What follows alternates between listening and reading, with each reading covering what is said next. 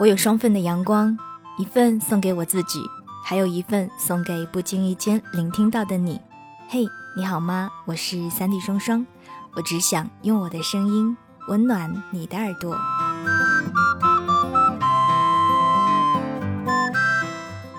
二零一四年的七月十四日，我拖着那个不断出卖自己喜好的粉红色行李箱，和我的朋友们一起去到了香港。大家都知道香港是购物的天堂，可我信誓旦旦地跟周围的朋友说，我们这一次去香港是要体验不同的文化，才不是去血拼什么的。但现实他很无情地告诉我，女人在这些琳琅满目。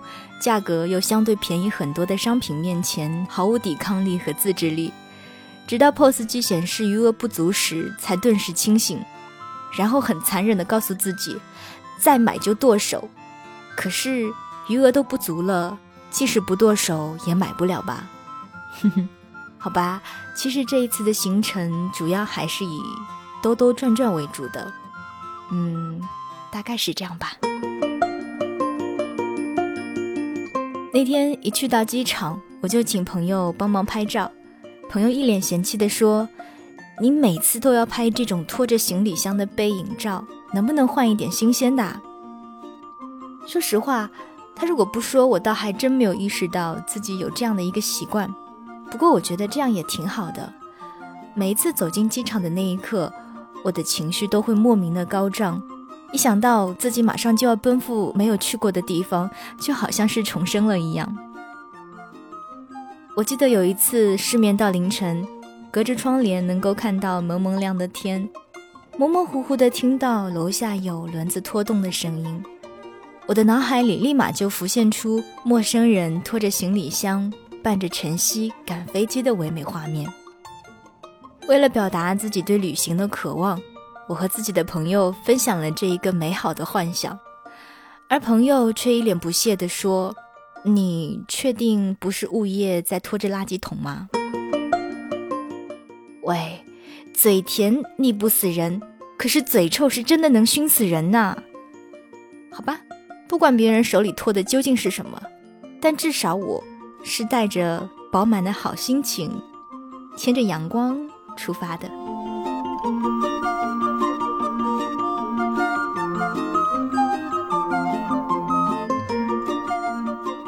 去到香港之前，上海的气温还算比较舒适。一到香港，整个人几乎就被包裹在热浪之中。但我们还是义无反顾地去到了一直以来都向往的迪士尼乐园。每个人的心里其实都还是有着一份童心的吧？看到很可爱的卡通人物，就会像孩子一样忍不住去挥手、拥抱，想要用镜头捕捉每一个新鲜的场景。会情不自禁地加快脚步，想要看遍每一个角落，哪怕是被太阳烤得炙热无比，还是收起了阳伞，看到花车巡游到自己面前，会兴奋地又跳又叫。待到夜晚降临，就混迹到人群中，站在华丽的城堡面前看烟花时，就像做梦一般，忍不住会惊叹。我想，那时候的自己眼中闪烁的，除了是烟花的光亮之外，一定还带有不曾被淹没的，而是天真的梦和时光渐渐浸染生命的不甘吧。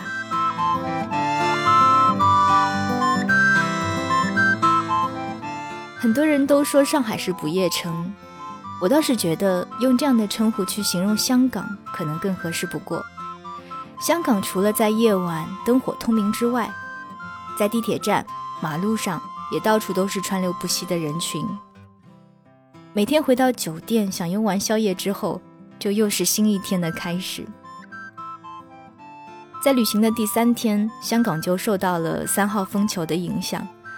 晚上我们排队乘坐山顶缆车的时候，可是精彩。半分钟刮风，半分钟下雨，又半分钟微风拂面。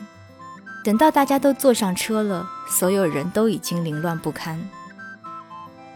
虽说它是缆车。但出乎意料的，和经验当中那个挂在空中的缆车不同，反倒是和过山车有一些相似，只是速度没有那么快，坡度大概也就三四十度的样子，不过站在缆车里上山，确实是一件非常考验人的事情。在一旁的外国朋友一路故作惊恐的随着不断倾斜的车体怪叫，用他们自己特有的奔放，为每一个湿漉漉的、快热疯了的乘客们带来了欢乐和轻松。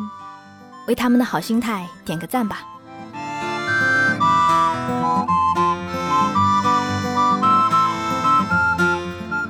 在香港待的这几天，每天都是风风火火的。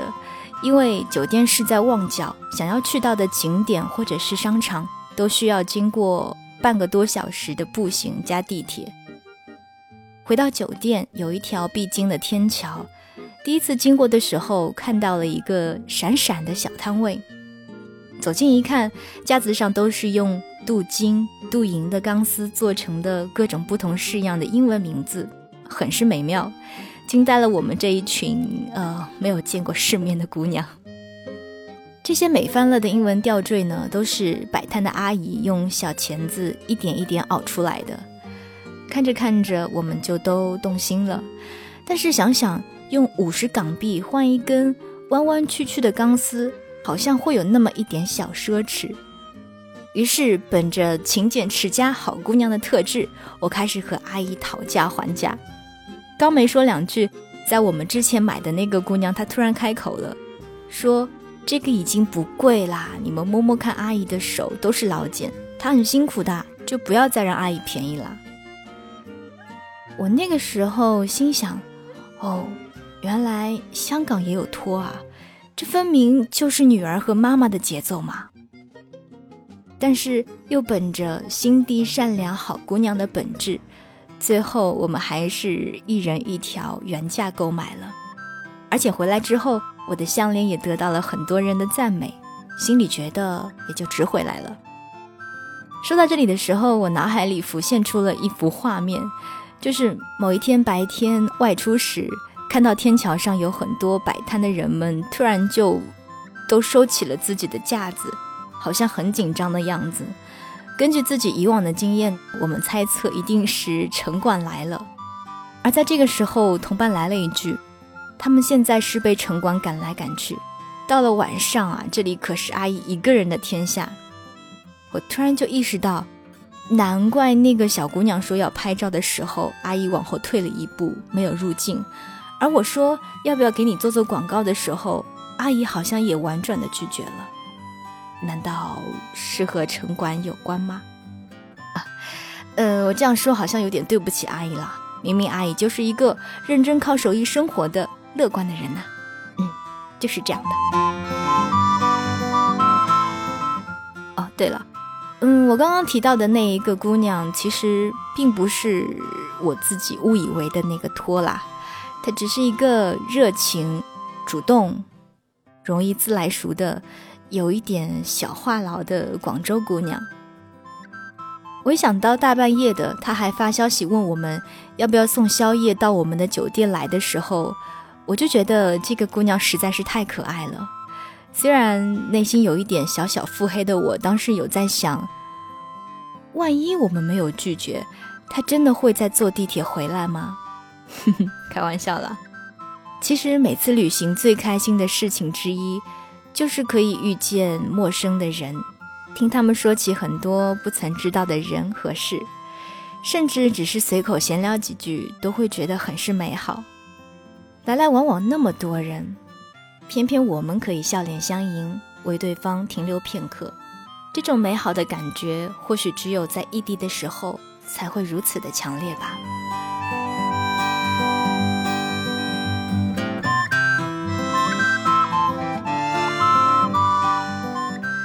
说实话，以上这一些零零碎碎、流水账式、粗糙记录的，并不算是这一次旅行最最特别的地方。精彩的东西往往都要留到最后的，对吧？在香港的最后一天，我们终于吃到了我一直心心念念的冰火菠萝油。虽说因为时间比较赶，没有能够坐下来好好的品尝，但是你知道的，知足的姑娘们。的幸福指数总是很高的。不过奇怪的是，我觉得它比以往吃到的都要难吃，味道平平，甚至都很淡。但令我很不解的是，我的牙齿又开始隐隐作痛了。平时只有在吃到特别特别甜的东西的时候，我的那颗脆弱的牙齿才会开始抗议。于是我就弱弱地问自己的朋友：“这个菠萝油甜吗？”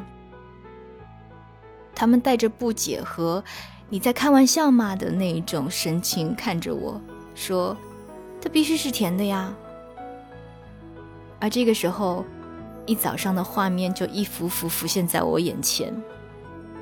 我淡定的和朋友们说：“我好像失去了味觉。”他们一脸怀疑又略带担心的看着我。我接着说。难怪早上刷牙的时候觉得牙膏淡而无味，吃榴莲干的时候还在那边乱叫，说自己买了过期的，吃起来就像是在咬石膏，还真的蛮特别的。说实话，我挺意外自己可以如此的淡定跟从容。饿的时候，我依旧会吵着要大家一起去吃东西；喝可乐的时候，我开玩笑说。这个苏打水的味道比我之前喝过的都好喝，还有可乐的味道。在机场里吃晚餐时，我惊喜自己竟然能够吃出牛肉的味道。朋友们估计也是怕影响我的心情，吃任何东西时都不会发表任何评价，只是同往常一样闲聊、吐槽，还有八卦。这些或许就是身为朋友的体贴吧。回家之后，我的味觉也慢慢的恢复了。可能是在香港的时候有在网上查过一些资料，大概了解应该不会是很严重的问题，所以也就放宽心态，该吃吃，该喝喝，该玩的也都很投入的去享受。而现在想来，我也不会觉得有多少遗憾。人生那么漫长，错过的美味总有一天都可以补偿回来的。而我呢，也比别人多了很多感受。体会到了同伴们的贴心，知道了没有甜味的巧克力，它的口感依旧是很丝滑的。虽然不是很情愿再吃第二颗，我也品尝到了很多没有调味的食物独有的香味，会不再挑剔，不再纠结要吃什么，因为任何食物对我来说都没有太多味道上的差别。说完这些，我似乎觉得自己离丰富多彩的人生又接近了一点点。所有突如其来的意外，有时候并非只是意外，它也会是另一种感悟和收获吧。好了，谢谢你们听完我毫无逻辑的碎碎念，也谢谢你们一直告诉我要做我自己，我很快乐，希望你们也是。我是三 D 双双。我只想用我的声音温暖你的耳朵。想要了解更多我的消息，你可以关注我的新浪微博和微信公众平台“三 D 双双 S A N D Y”。